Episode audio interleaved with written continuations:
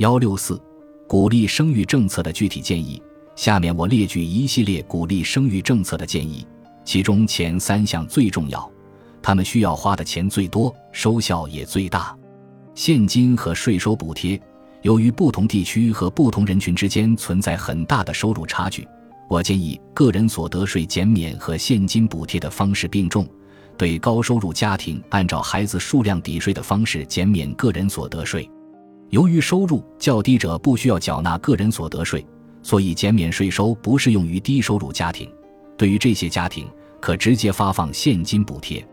根据 OECD 的数据，2017年部分发达国家现金补贴家庭福利的金额占 GDP 的比重如下：英国2.12%，法国1.42%，瑞典1.24%，日本0.65%，韩国0.15%。我们可以看出。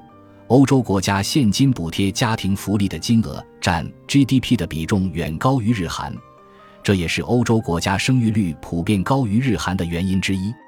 我们可以借鉴这些国家的经验，具体制定补贴政策。对于二孩家庭的每个孩子，给予每月一零零零元的现金补贴；给予多孩家庭的每个孩子每月二零零零元的现金补贴，直至孩子二十岁。对于二孩家庭，实行所得税和社保减半，三孩家庭所得税和社保全免。估计效果，这部分措施能够提升生育率百分之二十左右。